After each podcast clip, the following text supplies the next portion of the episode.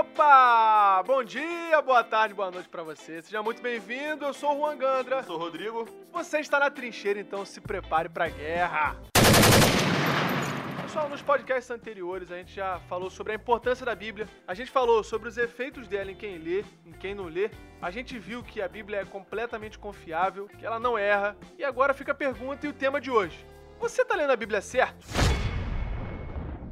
Acho que uma das questões que mais afeta o cristão no geral hoje, Rodrigo, é ler a Bíblia e não entender. Acho que isso é o que mais atrapalha o cristão hoje. É isso que a gente perguntou lá por uma vez pros adolescentes lá da igreja, né? Um dos motivos que eles não, assim, conseguem manter uma frequência, assim, maneira de leitura, é que tem muitas passagens, é, muitas partes da Bíblia que é complicado pra eles tá entendendo, né? Imagina você ficar lendo o livro, lendo, lendo, lendo e você não tá entendendo nada. Isso te desanima, você não vai estar tá querendo continuar a ler.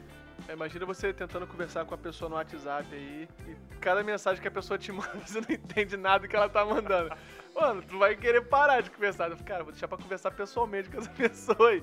Mas isso aconteceu comigo, mano, durante muito tempo, assim. Eu tava lendo a Bíblia, não tava entendendo nada. E, pô, eu ficava me perguntando, cara, por que que eu tô lendo e não tô entendendo, cara? Não é possível, eu devo estar tá fazendo alguma coisa errada. E, mano, eu tava, realmente eu tava fazendo várias coisas erradas. É, porque a Bíblia, assim, também, além de ser um livro espiritual, é um livro, assim, também humano, né? A gente interpreta espiritualmente e também demanda, assim, um esforço da gente, da gente saber interpretar. E é isso, cara. Essa é a chave pra você entender a Bíblia, é a interpretação. O crente tem que saber interpretar, seja qualquer tipo de texto. Se você tem dificuldade de interpretar um texto comum, realmente também você vai ter dificuldade de interpretar algumas passagens da Bíblia. Sim, e, e, tem uma, uma parada que eu ouço algumas pessoas falando que pelo menos me incomoda bastante. É a frase: Não, cada um tem a interpretação que quiser da Bíblia. Pô, mano. A galera confunde. Perigoso, hein? É perigoso, cara. É complicado, porque eles acham que quando um pastor tá pregando na, na, igreja e um outro pastor tá pregando sobre um outro tema, mas no mesmo versículo, eles acham que são interpretações diferentes Entendi. daquela passagem, mano. Não, são, são aplicações diferentes. Exatamente. Não uma outra visão. Então a pessoa acha que pode pegar a Bíblia, ler e interpretar a Bíblia de qualquer jeito. E não é bem assim. Essa parte de interpretação pega muito, até nas nossas conversas assim no WhatsApp. Pô, quando a gente tá querendo falar alguma coisa séria, alguma discussão, a gente prefere o quê? Mandar áudio ao invés de escrever. É verdade. Por quê? É, a pessoa Por... pode entender errado. Porque no texto não existe entonação de voz. É verdade. Não existe a, você. Não tem como você saber como a pessoa falou. É por isso que você manda áudio. E na Bíblia é isso, é escrito, pô. E escrito há uns dois mil, três mil anos atrás. Dependendo do que você estiver lendo, até é, mais. Até mais. Aí você tem que, né, saber de algumas ferramentas básicas assim para poder interpretar. É, no geral, qualquer pessoa que pegar assim para poder ler a Bíblia consegue entender os fundamentos da, da fé cristã, né? É isso. O necessário para a salvação, a pessoa vai entender quem é Jesus, quem é quem foi Cristo, né? O plano redentivo, consegue compreender que Adão pecou, precisava de alguém para poder redimir o povo, que essa pessoa é Jesus, e quem segue o que ele ensina, é, quem tem a fé nele, acredita na ressurreição, enfim, isso aí dá para poder interpretar sem muito exercício. Mas tem umas passagens que são mais complexas que exigem um processozinho, né? Um métodozinho de interpretação mais complexo. São duas ferramentas básicas que eu costumo falar que vai ser o nome das minhas duas filhas.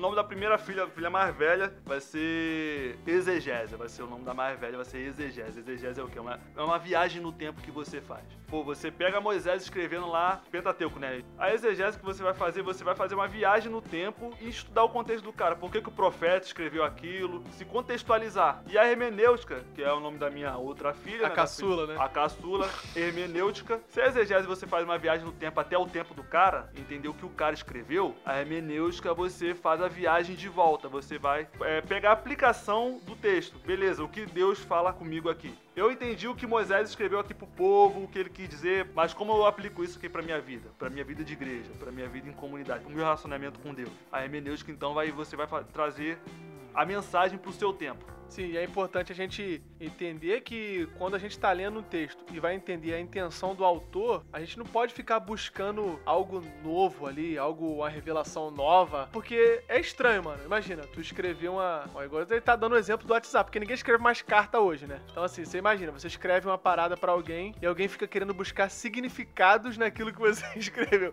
Pega uma frase específica e fica puxando. Não, pera aí, eu acho que ele quis dizer nisso daqui tal coisa. Só que, poxa, a gente, a gente começa a se perguntar, né? Peraí, existe um jeito certo de ler a Bíblia, mano? Não é que existe um jeito certo, mas existe um método. Isso é Uma- ciência, né? Isso, exatamente. Existe um, um jeito certo. Você interpretar um texto antigo. Isso, exatamente, cara. E quando a gente aplica esse método da maneira correta, a gente consegue chegar mais próximo daquilo que o cara escreveu, que esse é o objetivo nosso. Ainda mais falando assim da Bíblia, cara, porque a Bíblia é um livro muito diverso. Sim. Tem narrativa, tem poesia. Pô, poesia aí você tem que interpretar, não no sentido literal, mas como deveria ser, como poesia. Tem carta, e cada uma a gente vai estar abordando aqui, né? A gente vai estar vai conversando sobre isso aí. É, são diversas formas de você poder encarar o texto bíblico.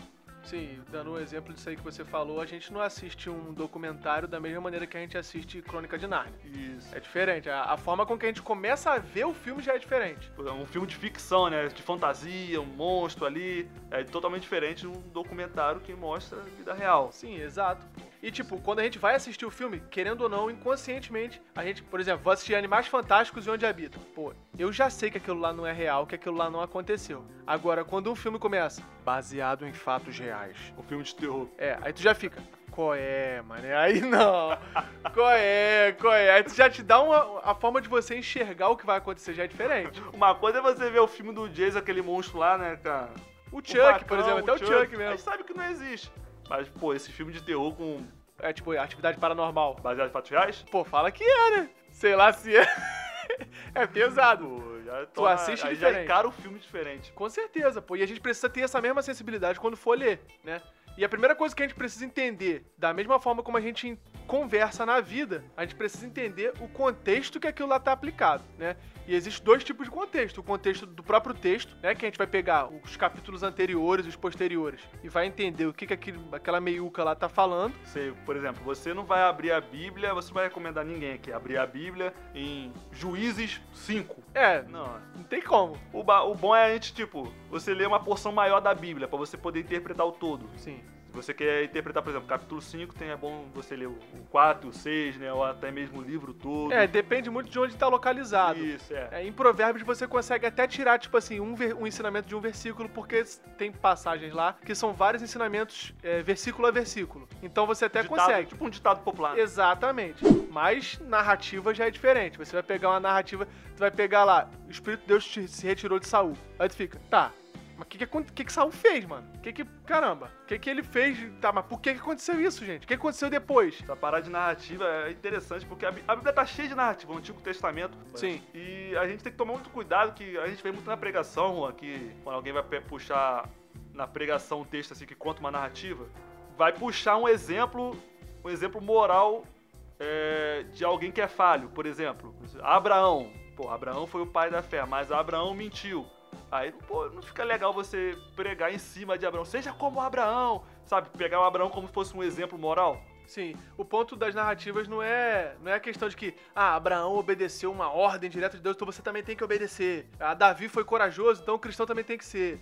A lição que as narrativas normalmente passam é: o Senhor é quem provê, o Senhor é quem cuida. Deus sempre vai ser o herói da história. Exatamente. É, no caso de Davi, do Senhor é a guerra, né? Tipo, Deus é digno de confiança. Então sempre as lições sempre voltam pra isso, né? Muitas pessoas também pegam coisas que os personagens fizeram e tenta justificar as práticas. Por exemplo, é uma coisa que o Gideão fez lá no livro de Juízes. Ele provou a Deus, né? Ó, Deus, botou uma Uma porção lã. de lã, né? Ó, se molhar um pouquinho ali é porque o Senhor tá respondendo sim. Se não molhar nada, é porque o Senhor tá respondendo não. E muitas pessoas pegam isso, não, então vou fazer isso. É.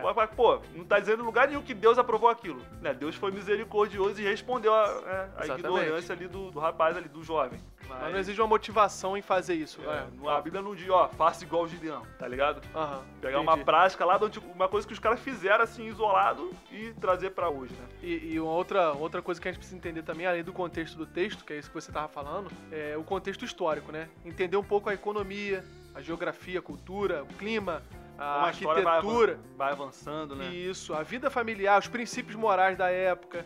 Exemplo, quando você vê Israel no tempo de Samuel e de Saul, Israel que eu falo a nação, né? É uma nação pobre, fraca. E depois, na época de Davi e Salomão, Israel já é diferente. já é uma nação completamente Boa. próspera. Boa, é. Então, assim, a gente precisa entender isso. Ficou mais rica, né, com, com o Salomão ali no, no governo. Sim, completamente. E é interessante a gente ver também, a, durante a história, né, a forma com que isso vai acontecendo. Falando de narrativa aí, é, observar o tempo, o lugar na história, é, entrar na história pra poder perceber o clímax da história. Tipo, caraca, a história tá ficando mais tensa. Ou tá ficando mais tranquila. Exemplo, pô, Abraão posicionando a faca no pescoço de Isaac pra poder matar. Aquilo ali é tenso demais. Pô, Davi Pesado. confrontando Golias, andando em direção a ele, sabe? E de repente a resolução disso. O anjo chama Abraão. Ou então a pedra atinge a fronte de Golias e mata Golias. Então, caraca, isso é legal você acompanhar Ué. na história. Pô, são histórias assim que dá pra. Não sei se você. Você conta, né? Histórias assim pro, pro Ma- Matheus, seu filho. Conto, claro que Pô, é conto. muito bacana, cara. Com a história assim. Claro que nem tudo, né? Tem história na Bíblia que é pesada.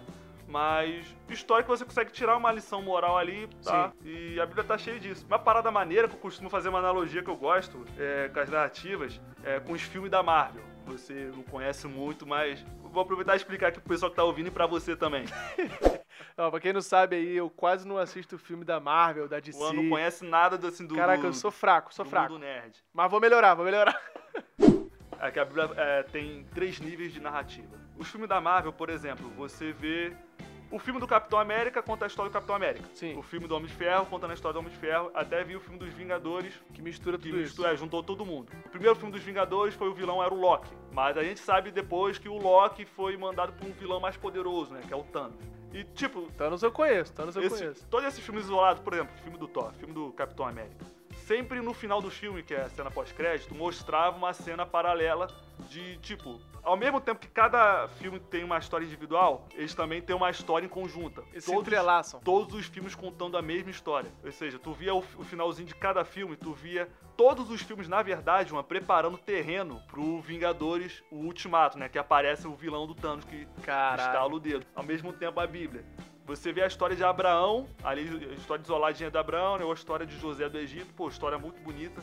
Mas se você afastar um pouco, dar um, né, olhar mais de cima, Zoom out. um zoom out, você tá vendo a história da formação de um povo. Sim. A formação do povo de Deus. Né? Que Deus fez promessa a um homem, que ele traria muitos descendentes. Depois fez, é, renovou essa promessa com o filho. E esse povo começou a se espalhar no Egito. Ou seja, você tá vendo a formação da tribo de É Israel. uma sociedade, né? Esse é, o, é, esse é o primeiro nível. Você tá acompanhando a história de uma pessoa. O segundo nível tá vendo a formação de, de um povo se formando. E o terceiro nível é de toda a Bíblia. De como Deus separou um povo desse povo. Veio um homem, um profeta, que era o filho dele. Caraca, maneiraço. Toda a Bíblia contando uma história só. Maneiraço, maneiraço. Maneiro pra caramba. É o contexto micro e o macro, né? tipo Isso, assim, é o perfeito. pequeno e o caraca, maneiraço. E tu falou uma parada aí que a gente consegue tirar é, das narrativas é, verdades morais, espirituais, teológicas. A gente consegue tirar disso. Mas o mais importante das narrativas é perceber a ação de Deus durante toda a história. É. O tempo todo Deus agindo, Deus intervindo, Deus se revelando, Mas- Deus se mostrando. Uma parada interessante que você falou, que a gente consegue tirar princípio moral, mas nem sempre. Porque nem sempre vai estar dizendo que fulano de tal, que ele fez foi certo, ou o que ele fez foi errado. Sim, Às vezes a gente que vai ter que sacar, sim, sim, sim, entendi. sabe? É maneiro que às vezes até quando parece que as coisas estão dando errado, existe um propósito maior que Deus vem trabalhando e costurando, e tu fala, Isso. lá na frente tu fala, caraca, Vai mano, que entendendo. maneiro. É, exatamente. E diferente é a epístola. Ó, a gente já falou sobre contextos que precisam ser abordados. A gente consegue, a gente falou sobre narrativa e agora epístola. Epístola ou carta, né? É diferente a forma que a gente vai ler. É, epístola é como se fosse uma mensagem do zap, um recado. Sim. Eu já peguei essa do pastor Iago. É, você escreve uma mensagem pra alguém, a pessoa entende e é aquilo mesmo, não tem muito mistério. Por exemplo, a tua Aline, tua esposa, manda você, ó. Amor, vai na padaria, compra 3 reais de pão e 2 de mortadela. Você não vai sair, vai chegar lá com um buquê de flores e uma caixa de bombom. A, a Aline pergunta, amor, o que, que é isso? Não, porque eu interpretei a, os 3 reais de pão com uma metade. Uma metáfora de 3 reais de pão são três buquês de flores. O pão é a rosa. A rosa simboliza o amor. Tô trazendo isso. Caraca! Mas sabe, assim, sobre epístola, sobre carta, a primeira regra básica que a gente assim, tem que entender é que apóstolo Pedro, ou Paulo, né? Paulo que foi o que mais escreveu, Sim. eles não escreveram pensando na gente, pensando no Juan, pensando no Rodrigo, pensando em qualquer pessoa assim do tempo de hoje. Você diz no o destinatário dele, né? Isso. Pra quem eu vou enviar essa carta? Ele, quando ele escreveu para os Colossenses, pensou nos crentes de lá. De Colosso, sim. É, uma, tipo, surgiu alguma coisa, alguma ocasião que fez com que Paulo escrevesse aquela carta. E não pensou, caramba, eu vou escrever essa carta daqui a um tempo o Rodrigo lá dois mil anos na frente vai ler e vai ser edificado. Sim, eu sou edificado, mas ele não tava pensando em mim. Sim. Aí eu tenho que fazer aquela viagem no tempo, né? Pô, entender o que o Paulo tá querendo dizer para aqueles camaradas lá. Maneiro que as cartas, normalmente, quando a gente vai ler, pelo menos eu tenho, tenho isso. Quando eu vou ler uma carta, uma epístola, o que que eu penso, mano? é uma resposta. É como se estivesse ouvindo o telefone só de um lado. Eu tô ouvindo a resposta de perguntas que foram feitas. Normalmente é isso. É um problema que aconteceu lá, é uma pergunta que alguém fez lá, ou sei lá, alguma situação específica que aconteceu e que Paulo ou o próprio escritor da carta está respondendo. Normalmente é isso. E com a resposta você vai entender um pouco as perguntas. E né? os dilemas, né? Os dilemas daquela época. Com a carta dele você vai entender, pô, por que, que ele teve que escrever essa carta a gente vê Paulo na, nas cartas é, resolvendo problemas que a gente considera, entre aspas, aí, pequeno, com teologia rebuscada, mano. Isso é maneiro. Problema Isso. Comportamento, problema moral, né? Exato, o pessoal brigando na igreja, aí ele vem, mano, mete uma teologia braba, ensinando bases teológicas fortes, assim, fundamentais, e depois ele vai e fala sobre união, e ele vai ter o mesmo modo de pensar. Ele vai pegando Ou alta... seja, para de brigar, pô. Ele vai pegando alta teologia, mostrando o que Deus fez, e através disso vai partindo pra prática. Isso, exatamente. Ele não faz o contrário, né? É, a carta de Maneiro. Efésios mesmo, ela vem com, a, com, com, a, com a, os três primeiros capítulos totalmente teóricos, Isso. e ele vai destrinchando o 4 e 5, 6 todo na prática, velho. Isso é muito maneiro, mano. É muito profundo. Pra caramba. E além da, da narrativa e da epístola tem outras, outros gêneros literários na Bíblia também, né? Que é a poesia. Poesia também você lê de maneira diferente. Pô, é. Não é dá o... para ler da mesma forma que você lê uma narrativa. É totalmente o contrário lá da do. Você vai comprar 3 reais de pães e 2 reais de mortadela. Eu costumo brincar com os adolescentes lá quando tava falando sobre isso aí. Você não interpreta a poesia no literal. Por exemplo, pega aquela música do Ministério de Louvor Exalta Samba. Pastor Tiaguinho e o missionário Péricles que vai cantar. Tá vendo aquela lua que brilha lá no céu? Se você me pedir, eu vou buscar só pra te dar. Imagina um namorado cantando isso pra, pra namorada. A namorada não vai cobrar ele. Pô, e a lua que você me prometeu? Cadê? Tô querendo. Eu tô querendo, né? Aí vai, vai fazer igual o Todo Poderoso, tá ligado? Já viu o filme? Ele... laça, laça a lua. Isso, ele vai puxando na janela. Não se espera isso de uma poesia, né? É, pô, é uma prova de amor. Tá, tipo, comparando, pô, por você eu sou capaz de fazer isso. Não que deva ser interpretado no, no literal. E poesia é isso, salmos é isso, né? Tem salmos, tem Jó também é poesia, né? Sim, sim. Cantares também. Cantares também. Alguém chama de Cânticos dos Cânticos, né? Pô, ele é cheio. O, esse livro de Cantares, basicamente, ele é cheio disso, cara. Os Salmos também. Mas o Cantares é porque é um livro romântico, um livro de amor. Então ele vem falando várias coisas. Seus olhos são como é, os olhos da pomba. Pô, não é porque a pessoa tem um olho igual um olho de pomba, pequenininho, tá ligado? não é, tipo, não é isso, pô. E ninguém espera que isso seja verdade. Isso Caraca. na cabeça dele lá era elogio, hein? É, então. Pô, o seu, o seu cabelo é como. Não sei se é o seu cabelo ou sua pele, eu não lembro. Mas compara com as éguas do carro de Faraó. Pra gente chamar uma pessoa de égua, né? Chamar uma pessoa de égua é ofensivo. Só que ele não tava ofendendo lá. Ele tava comparando, é, e, e tava elogiando com, a me, com o melhor animal da época, né? Tipo assim, ó, cara, você é como se fosse aquelas éguas que são selecionadas, as mais bonitas, as melhores. Então, você, para mim, você também, cara, é selecionada. Você, para mim, é a melhor das melhores. Trabalha muito a metáfora. Exatamente. Trabalha com, com, com a questão da hipérbole também, né? Que é o exagero. É.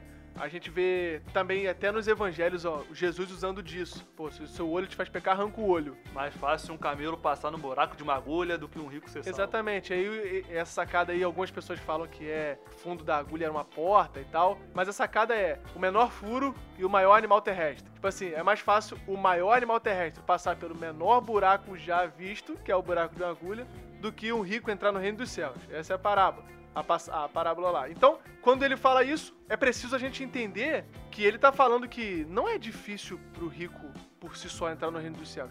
É impossível. Assim como, como qualquer pessoa, pô. Por si só. Por si só. Mas para Deus, logo depois vem a conclusão.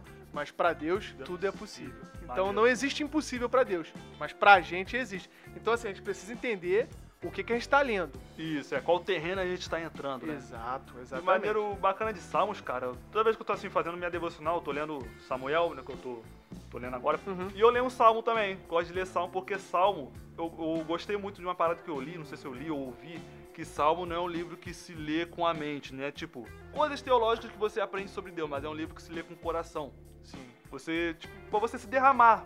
Derramar, é, você saber se expressar. E poesia ajuda isso. É uma orientação pra como você adora a Deus, né? Pra você se inspirar, você dizer o que você sente sobre Deus. Isso ajuda assim, no nosso devocional. Então eu não sei você, mano, mas quando eu tô lendo assim, devocionalmente, você falou que tá lendo aí no cronograma, tá lendo salmos e tal, mas quando eu tô lendo a Bíblia de maneira devocional, né, de maneira diária, corrida, igual eu tô lendo agora, tô em Mateus. Cara, eu não uso comentário bíblico normalmente. Tu só lê. É, eu não, eu na verdade o que que eu faço? Eu pego minha Bíblia de estudo, inclusive já recomendamos ela aí, a Bíblia de estudo que eu tenho é da Nova Almeida atualizada. A única coisa que eu gosto de fazer e que me ajuda bastante a entender o que eu tô lendo é igual você falou, é saber em que terreno eu tô, aonde eu tô pisando. Pera aí, o que que tá acontecendo? Então eu leio, é, quem é que escreveu? Eu gosto de ler isso, quem é que escreveu aquilo lá? Quem é que é? Quando que aquilo lá foi escrito? Pra quem que foi escrito? Eu gosto de entender isso porque isso ajuda a entender ah, o objetivo da carta, né? Ajuda a entender todo o livro. Tudo, é, da carta ou do livro, ou da- do evangelho, enfim, dá pra você poder entender. É, então, mas aí quando eu tô lendo pra poder estudar, aí já é diferente. Ah, eu, entendi. eu separo duas formas de ler Bíblia. Entendi, eu entendi Entendeu? Devocionalmente e pra estudo. Então o que eu faço? Eu pego a, a passagem que eu mais me interessei ali, daquele, daquela minha devocional, e aí eu vou estudar. Beleza, tô lendo Mateus. Então eu vou pegar uma parábola, porque eu gosto de parábolas pra caramba. Senão você é, toda vez que você for ler, vai ler pra estudo, você vai perder muito tempo num, num só texto, né? Sim, pô. E cada, e cada perícope, né? Cada pedaço da Bíblia, ela é muito profunda. Então, assim, é, o que eu faço é isso. Quando eu tô lendo devocionalmente, eu pego a minha Bíblia de estudo, só pego o contexto geral e vou lendo. Né, pego o contexto histórico ali e tal, pra quem que é, pra quando, qual é o período, se é antes do cativeiro, se é depois, né, o caso do Antigo Testamento, vai lendo os profetas ali, tu vai, tu vai entendendo as profecias, você vai ver que as profecias vão se encaixando, beleza, mas pra estudo, eu gosto de pegar pelo menos um dicionáriozinho, Atualmente, agora eu tô lendo também sem comentário. Tô lendo, fazendo essa leitura que você falou, essa leitura corrida, crono, cronologicamente, de Gênesis Apocalipse, e leio um salmo. Um, dois, três, quatro, cinco. Né? Isso de maneira devocional, né? de maneira devocional. Às vezes, quando dá uma, uma, uma inspiração, paro no texto, escrevo um pouquinho, sei lá, pego minha Bíblia de estudo, vejo uns comentários, quando eu acho interessante. Mas, de regra, é essa leitura corrida aí que eu faço. Então, assim, pra poder resumir pra galera, toda vez que a gente for ler a Bíblia, é, eu, você, ou qualquer um que estiver ouvindo a gente, toda vez que a gente vai ler a Bíblia, a gente precisa entender quem é que tá escrevendo, pra quem que tá escrevendo, qual o período, né, que isso tá acontecendo. É, você no começo assim, do podcast falou que você tá lendo a Bíblia certo. Então, significa que tem uma forma errada de ler a Bíblia, Sim. sabe? Pegando o versículo isolado. É, e, te- e tentando interpretar provérbios como se fosse profecia, né? Isso, isso, como se fosse uma, uma promessa, né? Isso, uma promessa. que não, a- provérbio é como se fosse um conjunto assim, de ditados populares. Frases de sabedoria. observação do, da vida real ali, que os caras faziam e falavam, ó, se no seu filho no caminho que deve andar, quando ele crescer ele não vai desviar, não. Normalmente é assim que acontece. É, Então, assim, é triste você pegar, às vezes, uma pessoa que acredita que aquilo lá é uma promessa. Não, mas a Bíblia me, me garantiu. me garante. Pô, não, provérbios não garante ninguém de nada. né? É um então, conselho. assim, exatamente. É, é importante a gente ler a Bíblia de maneira honesta e tentar interpretar dentro de um contexto. Eu vejo que acontece muito da galera buscar os buscar o exclusivo, querer buscar o exclusivo da Bíblia. Não, Deus me deu essa revelação específica pra mim. É um caminho perigoso. É muito perigoso, é muito arrogante a gente achar que a gente vai ter uma revelação hoje que os caras não tiveram lá atrás e tal. Pô, é muito complicado pensar assim. Então, assim, sempre que for ler a Bíblia, é, tentar ser o mais honesto possível. Tentar ler o que que tá acontecendo antes, o que que tá acontecendo depois, para poder se inteirar. É, pô, vou dar um exemplo rápido aqui, tá? A parábola do filho pródigo. né? Então, assim, só contextualizando, para poder vocês terem uma noção de como é que a gente faz para poder interpretar um, um pedaço. É, Jesus vem contando três parábolas que são iguais no seu significado: a parábola da ovelha perdida, a parábola da moeda perdida, da dracma, né? E a parábola do filho perdido, né? Do filho pródigo, que algumas pessoas falam. Então, o que acontece? Os judeus chegaram para poder questionar Jesus por que, que ele estava comendo com os pecadores. Jesus sai da casa e vai contar para eles essas parábolas. A última parábola, a parábola do filho, ela revela uma parada muito interessante. Fala que o filho mais velho estava trabalhando para o pai E o filho mais novo pediu a herança, saiu de casa, gastou a herança toda, voltou.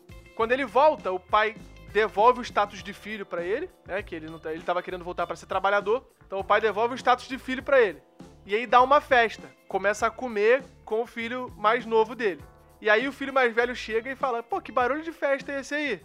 Aí o pai sai da casa e vai falar com, com o filho mais velho. Vai tentar convencer o filho mais velho a entrar para poder comer, a celebrar, a festejar com o filho mais novo. E é exatamente isso que estava acontecendo lá. Jesus estava comendo com os filhos mais novos, que são os pecadores, os publicanos, os ladrões, as prostitutas. Tava comendo com essa galera, tava fazendo um momento de comunhão com ela, resgatando essas pessoas, e os fariseus do lado de fora criticando. Pô, peraí, mas por que você tá comendo com pecador? Jesus está falando, vem comer com a gente, cara. Então a história, na verdade, é meio que uma indireta, né? Jesus estava dando uma indireta. Uma alfinetada. É, uma alfinetada nos fariseus. Exatamente. E aí a gente acaba caindo no risco de interpretar que nós fazemos parte do grupo das 99 ovelhas. Só que não é, né? Da parábola da, da, da ovelha perdida. Ah, você faz parte da, das 99 ovelhas e, e, quem não é convertido é o. Tem que buscar que se perdeu. E exatamente, tem que buscar que se perdeu. Só que na verdade quem se perdeu fomos nós, pô. Nós somos o, o grupo dos que foram resgatados. Entendeu? Então, você se incluir no grupo dos 99, você tá se incluindo no grupo dos fariseus, pô. Hum. E é isso que é o. Caraca.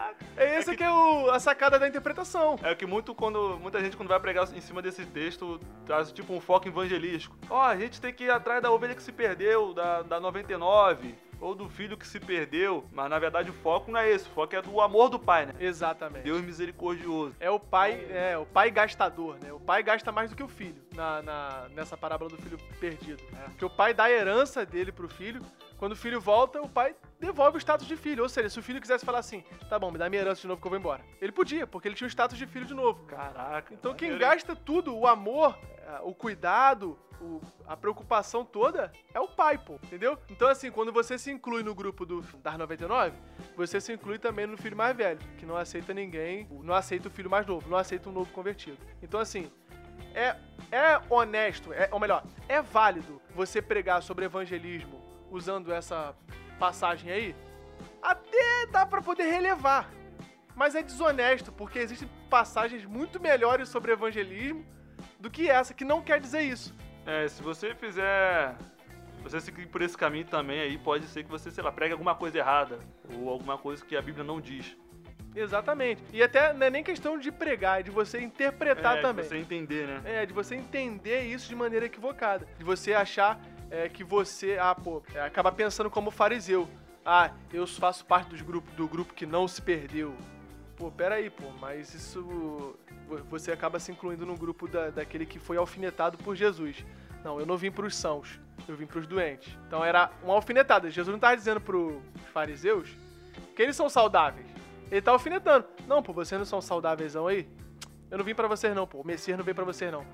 Veio aqui pra, pra quem tá doente. Não vim para os sãos, né? É. Vim tá eu não vim pra quem tá saudável, vim pra quem tá doente. Então isso não quer dizer que o cara tá. É uma sátira, é uma. Vou botar assim, é uma piada que Jesus tá falando. Então a gente precisa ter esses cuidados quando a gente for interpretar, para poder interpretar da maneira mais honesta possível. E não é, cair nesses erros teológicos e acabar é, não entendendo a Bíblia.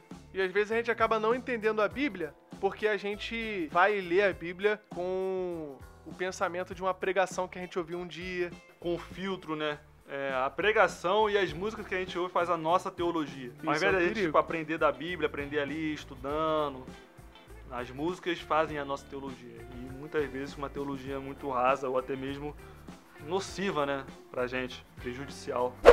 Então, pessoal, para poder finalizar, a gente queria deixar também. É, o Albert já até falou no, no podcast sobre a inerrância da Bíblia, sobre o livro Entendes o que Leis. Gente, esse livro é fabuloso. A gente tá com, com ele no nosso link lá no nosso Instagram. Então, quem quiser comprar, dá uma ida lá. Compra esse livro, Tendes o que Leis, de Gordon Fee. Livro top, hein, rapaziada. Teve um parceiro meu, Juan, é, que até perguntou sobre esse livro. Pô, se esse livro é bom mesmo. Eu falei, cara, a gente vai lançar um podcast, vamos estar tá comentando esse livro. Inclusive, muita coisa que a gente falou aqui, tá? Tem coisa assim desse livro, né? A gente sim, pegou bastante coisa desse livro. Se você se interessou por esse podcast, quer conhecer mais sobre esse assunto de como interpretar a Bíblia de forma correta, é, recomendando esse livro aí. Entendes o que lês, tá? O Juan acabou de dizer, tá no nosso, no nosso link da bio. Lá você vai comprar no site da Amazon. Amazon, né? Sim, se você está ouvindo pelo YouTube também, tá na descrição aqui o, o link da, de compra desse livro. Na Amazon. A gente recomenda comprar por esse link porque vai estar tá dando uma, uma força pra gente, né? Uma moral, sim, uma sim. ajuda. Então é isso, pessoal. Compre esse livro aí se você quiser aprender é, um pouco mais sobre como interpretar a Bíblia, né? Como fazer uma boa, igual o Rodrigo falou no início. As duas filhas dele lá, fazer uma boa exegese e uma boa hermenêutica. Porque esse livro te orienta, ele, ele separa epístolas narrativas, atos, evangelho, parábolas, lei, profeta, salmo, sabedoria, apocalipse e ensina é, e dá um caminho das pedras aí para você poder entender melhor cada um desses livros. E além desse livro, é, o Gordon Fee ele tem um outro livro que é em conjunto com esse. Como ler a Bíblia livro por livro. Como ler a Bíblia livro por livro. Cara, eu tenho esse livro lá em casa. É fabuloso também. Tem? Tem. Eu nem sabia que eu tinha. Não, não sabia não. Ele tá escondido no, no, no Santo dos Santos, né? E é um livro que ele, ele vai mais a fundo em cada livro. Ele vai pegando o contexto histórico, vai dissecando então trecho por trecho. primeiro, né? Sim, é esse livro entende o que lês primeiro, depois esse como ler a Bíblia livro por livro. E pessoal, uma boa Bíblia de estudo, uma boa, uma boa Bíblia com uma boa tradução. É, pô, é fabuloso é você ter uma Bíblia que não tem um linguajar muito difícil, né? É um linguajar muito antigo. É que tem tipo dois, dois tipos de traduções, né? Aquela tradução que é mais fiel ao texto original, isso é importante. Tem uma tradução fiel, que é mais parecido com o original, mas que também tem um português assim meio arcaico. É, que fala sobre. fala jactância. Jactância, então, tipo, usa aquela mesóclise, igual é... o Michel Temer lançava, né? Lançar-vos-ei. É. é isso aí. O outro extremo, né? Aquelas traduções que tem uma linguagem bastante fácil, bastante contemporânea, facilitada, mas que fugiu bastante do original e talvez Sim. pode trazer um significado distante do que realmente a, a, palavra quer dizer. E aí que a gente recomenda, a gente até lançou uns stories, né, do Juan recomendando, tradução NA ou então NVI, que eu, que eu uso, Sim. que é mais equilibrado, tem um pouco das duas. Não é tão parecido com a original, mas tem um português maneiro. Dá para entender legal. Sem dúvida. E além disso, para quem quer se aprofundar realmente no estudo de algum livro específico, tem um bom comentário, né? Assim, é Maneiro é importante isso. falar que não é a quantidade de livros ou a quantidade de comentários, a quantidade de dicionários que vai fazer uma boa interpretação, mas sim a qualidade desse material. Isso. Mas uma, uma coisa que é, que é importante ressaltar é mais importante do que você ter, é, ler os estudos, ler os comentários, ou até mesmo ler esse livro que a gente recomendou, primordial é você ler a Bíblia. Sim. Não adianta você ler livros sobre a Bíblia e deixar a Bíblia de lado, entende? Sem dúvida, sem dúvida. Acima de tudo, ler a Bíblia. Tentar ler a Bíblia diariamente, né? Tentar ler a Bíblia cronologicamente, assim, não ler um capítulo aqui, e depois ler, pô, vou ler Marcos 2 aqui, depois vou ler pô, Atos 4, pode cair na mística de, não, eu tenho que ler pelo menos um capítulo por dia. E aí tu vai ler capítulos sortidos. E o Rodrigo já até falou sobre isso, para poder evitar esse tipo de leitura. Como é que é que você fala? De versículos isolados, né? Isolado. Porque você perde o contexto, você perde a, a mensagem inteira. Porque, por mais que você pegue um, um trecho pequeno de uma carta, esse trecho pequeno ele serve ao livro todo. Né? Ele, ele faz parte de uma construção. Então, assim, você precisa ler a obra inteira. Se você escrever uma mensagem para alguém, você não espera que a pessoa leia só a metade, o meio da tua carta e entenda toda a carta que você escreveu. Pô, a pessoa só vai entender. Não fazer sentido nenhum. Não vai fazer sentido nenhum, a pessoa só vai entender se ler ela por completo. Então, pessoal, espero que a gente tenha ajudado vocês aí é, na. Deixa na a recomendação leitura. aí, ó, aquela recomendação pastoral. É, pô, se você assim, não tem um plano assim de leitura, tá lendo a Bíblia quando dá vontade, não tá lendo a Bíblia assim de uma forma frequente e tal, a gente recomenda, pô, você fazer um plano no meio do ano mesmo. É, muitas pessoas fazem isso desde o começo do ano. Pô, mas traça um plano, traça assim um método de leitura, faz isso assim de uma forma organizada, não de uma forma aleatória. Isso vai, vai ser só bem para você, vai edificar muito a sua vida espiritual, sua vida social. Vai só somar para você. No primeiro podcast que a gente lançou, a gente falou sobre os efeitos que a Bíblia traz, os efeitos que a leitura da Bíblia traz. Ler a Bíblia só vai trazer coisa boa para você. É interessante você falou aí de ler a Bíblia diariamente, de estar tá lendo. É... Também tentar ler no melhor horário, no horário que você está mais atento, né?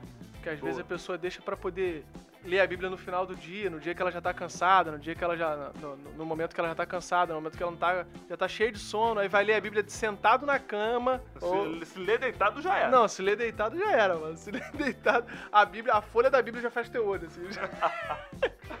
então, assim, é importante é, separar um momento, né, cara, para poder ler, para poder meditar. É, o ideal seria que a gente lesse antes de qualquer coisa, né? Mas eu sei que às vezes a, a, a correria do dia não dá Então, assim, tenta ler no seu melhor momento, tenta ler é, de maneira humilde, assim, esperando que a Bíblia te corrija, e não de maneira arrogante e lendo pro outro. Tipo, tira a trave do olho. Hum, tem que falar isso com fulano de tal, pra ele poder tirar a trave do olho dele. Não, Tem deixa a Bíblia trave te do seu olho. Deixa a Bíblia te corrigir, deixa a Bíblia te moldar, é, deixa a Bíblia te transformar, tá? E se você tá lendo a Bíblia, tá se tornando uma pessoa pior, mais arrogante, para de ler a Bíblia. Para de ler a Bíblia porque você tá lendo a Bíblia de maneira errada, com o olhar errado, com a perspectiva errada. Ouve esse podcast, entenda e volte a ler tua Bíblia. É, tenta ler a Bíblia aí com um espírito aí humilde, né? Em oração. Porque, como o Rodrigo falou no início do podcast, a Bíblia, além de ser um, um livro humano, ela é um livro espiritual. Então, deixa ela te transformar. Valeu, pessoal. Espero que vocês tenham gostado. Deus abençoe a sua semana, o seu final de semana aí. Tamo junto, fiquem na paz e um abraço. Valeu!